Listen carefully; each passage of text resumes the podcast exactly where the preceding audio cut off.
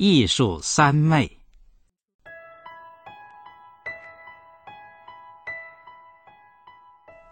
有一次，我看到吴昌硕写的一方字，觉得单看各笔画并不好，单看各个字、各行字也并不好。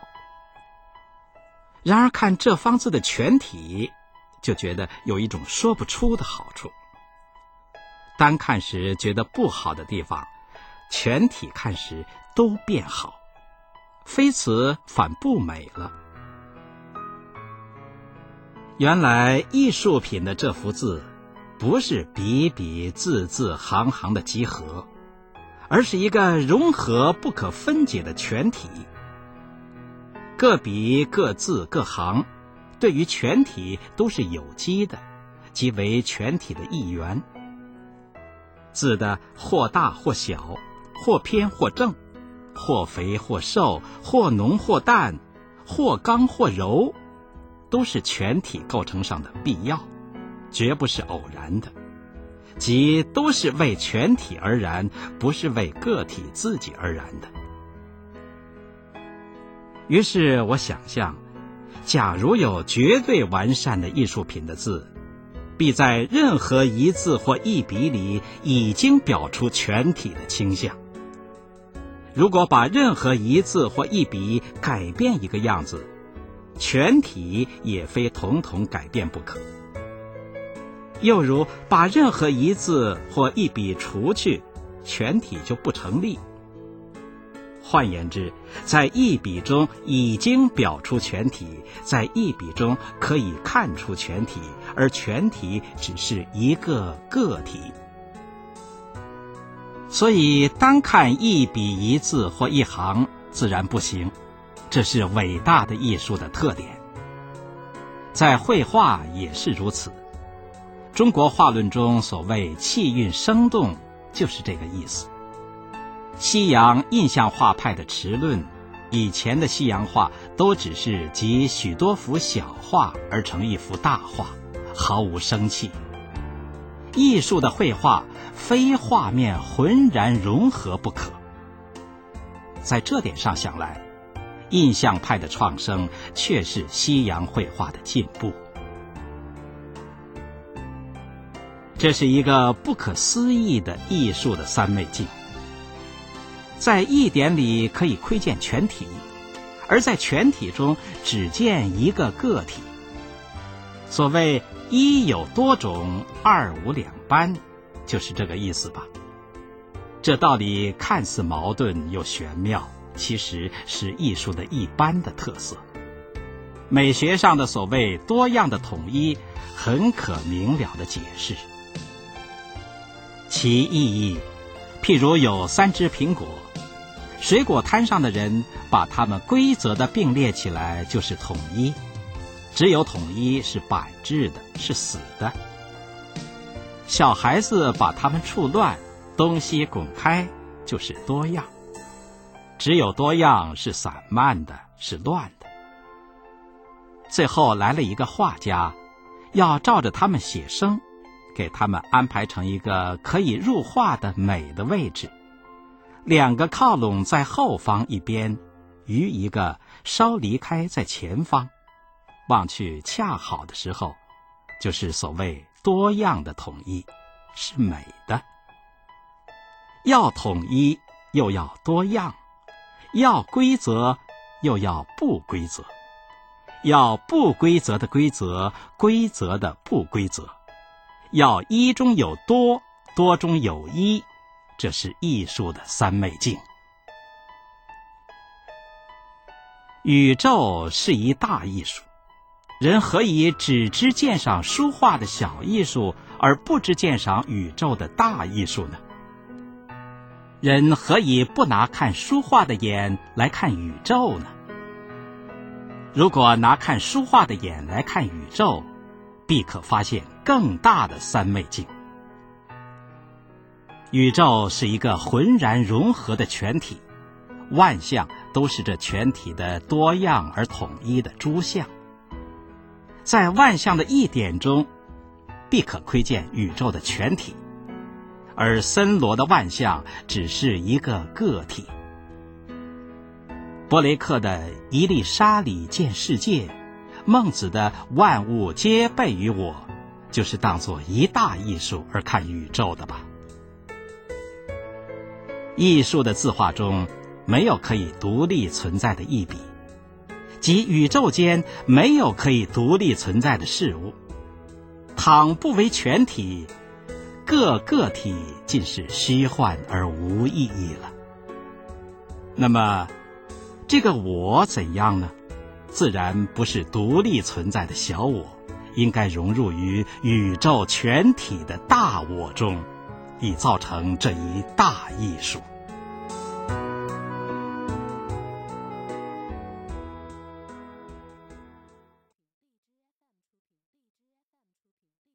山中避雨。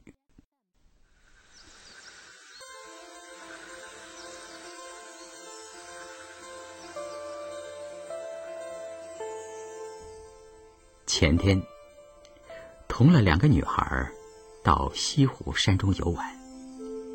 天忽然下雨，我们仓皇奔走，看到前方有一座小庙，庙门口有三家村，其中一家是开小茶店而代卖香烟的。我们趋之如归。茶店虽小，茶也要一角钱一壶，但在这个时候，即使两角钱一壶，我们也不嫌贵了。茶。越冲越淡，雨越落越大。最初因游山遇雨，觉得扫兴。这时候山中俗语的这种寂寥而深沉的趣味，牵引了我的感性，反觉得比晴天游山趣味更好。所谓山色空蒙雨亦奇，我于此体会了这种境界的好处。然而，两个女孩子不解这种趣味，她们坐在这小店里避雨，只是怨天尤人，苦闷万状。我无法把我所体验的境界为他们说明，也不愿使他们大人化而体验我所感的趣味。查博士坐在门口拉胡琴，除雨声外，这是我们当时所闻的唯一的声音。拉的是梅花三弄，虽然声音摸得不大正确，拍子还拉得不错。这好像是因为顾客稀少，他坐在门口拉着曲胡琴，来代替收音机做广告的。可惜他拉了一会儿就罢，使我们所闻的只是嘈杂而冗长的雨声。为了安慰这两个女孩子。我就去向查博士借胡琴。你的胡琴借我弄弄好不好？很客气的把胡琴递给我。我借了胡琴回茶店，两个女孩很欢喜。你会拉？你会拉呀？我就拉给他们看。手法虽生，音阶还摸得准。因为我小时候，曾经请我家邻近的柴主任阿庆教过梅花三弄，又请对面弄内一个裁缝丝务大汉教过胡琴上的弓尺。阿庆的教法很特别，他只是拉梅花三弄给我听，却不教你弓尺的曲谱。他拉得很熟，但是他不知弓尺。我对他的拉奏望洋兴叹，始终学他不来。后来知道大汉识字，就请他教。他把小宫调、正宫调的音阶位置写了一张纸给我。我的胡琴拉奏由此入门。现在所以能够摸出正确的音阶来，一半由于以前略有摸过小提琴的经验。一半仍是根基于大汉的教授。在山中小茶店的雨窗下，我用胡琴从容的拉了种种西洋小曲，两个女孩和着歌唱，好像是西湖上卖唱的，引得三家村里的人都来看。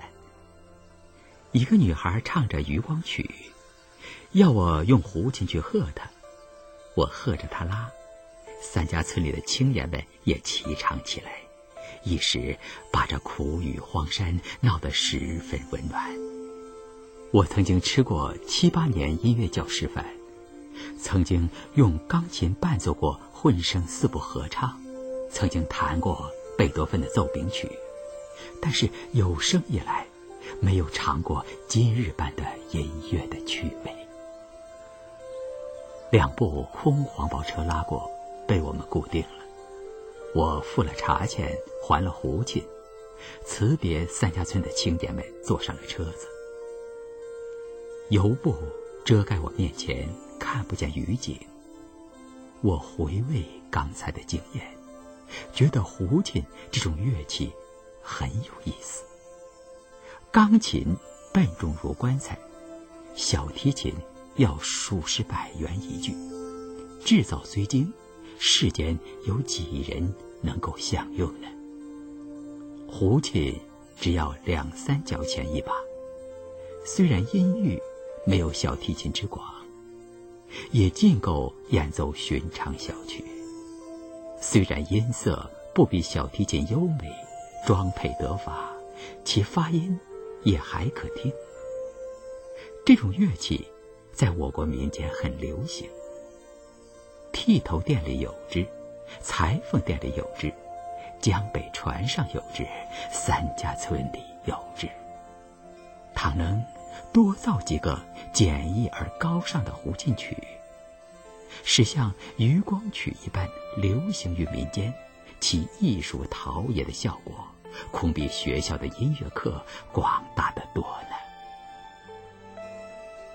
我离去三家村时，村里的青年们都送我上车，表示惜别。我也觉得有些依依。曾经搪塞他们说：“啊，下星期再来。”其实，恐怕我此生不会再到这三家村里去吃茶、切拉胡琴了。若没有胡琴的姻缘，三家村里的青年，对于我这路人，有何惜别之情？而我又有何依依于这些萍水相逢的人呢？啊，古语云乐以教和。我做了七八年音乐教师没有正视过这句话。不料这天在这荒村中正是